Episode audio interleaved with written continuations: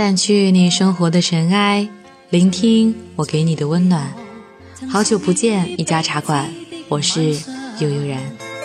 看看仍是你赠我的心中艳阳，如流傻泪，期望可体恤见见谅。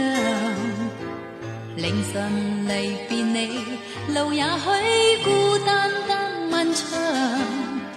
一瞬间，太多东西要讲，可惜只将在各一方，只好伤心把这刻尽凝望。豆儿小姐最近分手了，见证了她的爱情故事。于是我问她约稿，她也痛快答应了。一个下午，稿子就发给了我。几天后，豆儿小姐要求改稿，说那不是事实。我安慰道：“没有关系，没有人会追究。”他言辞激动，告诉我，他不想对不起过去三年的分分秒秒。我默然。二十岁的时候，他给自己起名为寂寞先生。后来他问起缘故，他说。一方面那时候没有你，很寂寞；另一方面，希望自己能积累墨水，积累文化。说这些话的时候，寂寞先生怀里倚着豆儿小姐。豆儿小姐那年二十二岁，大学四年级。二十五岁的时候，豆儿小姐在读研，最怀念自己十九岁刚读大学的模样。二零一零年。豆儿小姐远离家乡去读大学，用二十五岁豆儿小姐的话就是：“那时候真他妈蠢呐！”大一、大二的时候，豆儿小姐天天学英语，泡图书馆看微博里被转载的女人应该读的名著。豆儿小姐参加了广播台，走在学校的路上会微微的抬起头，享受阳光洒在脸上的感觉。对于给自己安排的生活，豆儿小姐很满意。是啊，充满阳光的日子，纯粹的，甚至没有一丝阴暗，谁会不喜欢呢？除了豆儿小姐，金墨先生也很喜欢。金墨先生说，豆儿小姐最吸引他的就是她流畅的英语，这一点金墨先生又羡慕又是喜欢，而这一喜欢就是好几年。可是。豆儿小姐那时候每天的日子过得惬意的不得了，哪有心思去想这些情情爱爱呢？可是她对寂寞先生有印象，因为寂寞先生高高的，是豆儿小姐喜欢的身高；因为寂寞先生和豆儿小姐是同事，虽然操着一口赤峰方言；因为寂寞先生为人谦和，有豆儿小姐没有的很多朋友。因为寂寞先生常常微笑，而豆儿小姐一直以来都给人距离感。还因为什么？豆儿小姐说她也记不得了。寂寞先生说豆儿小姐陪他在河边聊天，他才知道，原来豆儿小姐已经在他心里了。那时候豆儿小姐二十岁，大学二年级，只是。寂寞先生想再跟豆儿小姐去河边聊天，被拒绝了。因为那时候豆儿小姐身边出现了一些人、一些事，清闲而纯粹的日子结束了。就这样，寂寞先生和豆儿小姐彼此认识，偶尔一起做节目，见面了会微笑，只是再也没有一起在河边聊天了。二零一三年的六月，金木先生在豆儿小姐学习的图书馆楼下，抱着一大捧蓝玫瑰，当着豆儿小姐所有的朋友放着礼花，请豆儿小姐答应他做他的女朋友。豆儿小姐答应了。后来好朋友问他是不是知道，豆儿小姐说猜到了，只是不想戳穿。金墨先生说以为豆儿小姐会哭。可是豆儿小姐不想骗他，因为尽管没有寂寞先生预料的感动，豆儿小姐从图书馆大门走出来的时候，还是惊喜的大脑空白了。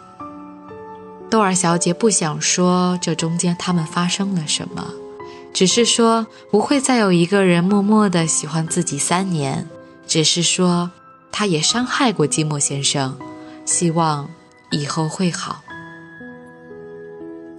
寂寞先生专升本到了另外一个城市，豆儿小姐在原来的学校读本科，准备考研。就这样，他们开始恋爱了，异地恋。豆儿小姐鼓励寂寞先生说：“他很优秀，希望他好好学习。”寂寞先生说：“好。”还说会像豆儿小姐一样考研。豆儿小姐向来喜欢畅想，就在那一刻，美好的未来像高速公路一样。在他眼前，徐徐地铺开，通向幸福。寂寞先生在离豆儿小姐四十余公里的地方上学，看着偌大的学校，豆儿小姐跟寂寞先生一样，对未来充满了期望。他们基本上半个月见一次面，寂寞先生也会偶尔出现在图书馆，给豆儿小姐惊喜，送给豆儿小姐一盒费列罗。来倒数考研的日子。后来，豆儿小姐说，考研那段日子是她这前二十余年中最充实、最安心的日子。尽管直到现在，她还没有调理好被那一年熬夜耗费的身体。豆儿小姐一直以来都秉持一个理念，她说：“人呐，要对自己狠一点，不要太心疼自己。”所以，随着寂寞先生新生活的开始，电视剧里狗血的剧情就在他们身上上演了。寂寞先生常常抱怨老师不好好讲课，开始不上课。寂寞先生想考研，可是连英语阅读都不敢做。寂寞先生身上带来的懒散、幼稚，雾霾似的拢在豆儿小姐眼前的幸福公路上。他们俩没有很多生活费，就去全市最便宜的电影院看电影。豆儿小姐也不再买乱七八糟的小东西。豆儿小姐喜欢吃寿司，寂寞先生不喜欢。慢慢的，豆儿小姐就不吃了。寂寞先生不喜欢说我爱你，说这种话不能说出来。豆儿小姐至今都不适应被人说我爱你。寂寞先生考研，豆儿小姐就每天熬夜给他写论文。只是后来，寂寞先生抱怨说，豆儿小姐对他没有什么帮助。豆儿小姐没有说话，只是默默的很伤心。寂寞先生习惯了豆儿小姐对他好，甚至习惯了他们吵架的时候，豆儿小姐会在当天主动跟他道歉。寂寞先生做事缺乏韧劲，屡屡放弃，这让生性悲观的豆儿小姐。不知所措。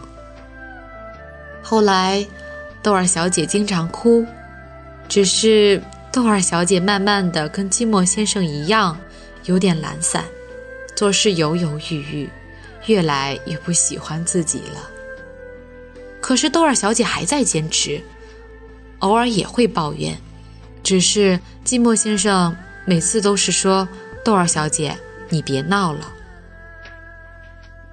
再后来，寂寞先生毕业了，放弃了一个工作，为了更好的未来去了远方。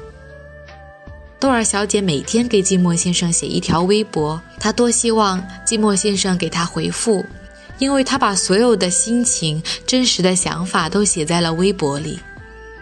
可是，寂寞先生只是知道豆儿小姐在写，却没有像豆儿小姐一样，天天的看。豆儿小姐读研期间，无心地实现了自己的舞蹈文艺梦，快乐像阳光一般驱散了她心头的雾霾。只是等雾散了，豆儿小姐才发现，她已经站在另一条路上了。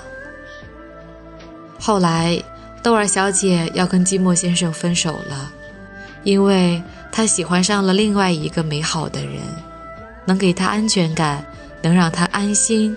又活得痛快。寂寞先生骂过他，威胁过他，苦求过他，可是豆儿小姐说：“不可能了，希望都安好。”我问豆儿小姐能不能说出几个金墨先生感动她的瞬间。豆儿小姐说，有一次他们逛超市，豆儿小姐看着刚出锅的牛肉馅饼很想吃，可是金墨先生怕烫着她，就自己用手撕下来一块，用嘴吹过了再喂给豆儿小姐。豆儿小姐说，就在那一刻，嫁给他都愿意。金墨先生呀，纯真善良。豆儿小姐一直都这么说。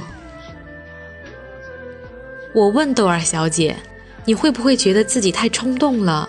因为很多人都责怪他，不理解他。”豆儿小姐只是笑一笑，默默地说：“我不想再过漂浮不定的日子，不想没有希望，不想再不喜欢自己了。”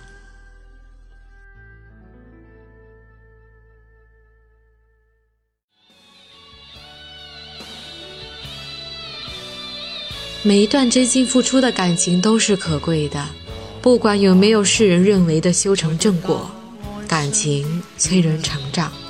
请珍惜你身边的人，因为这个世界上没有一个人有义务对你好。也请尊重离开你的人，毕竟以前的天荒地老也都是真心实意的，不是不言痛苦，就是不痛苦，只是。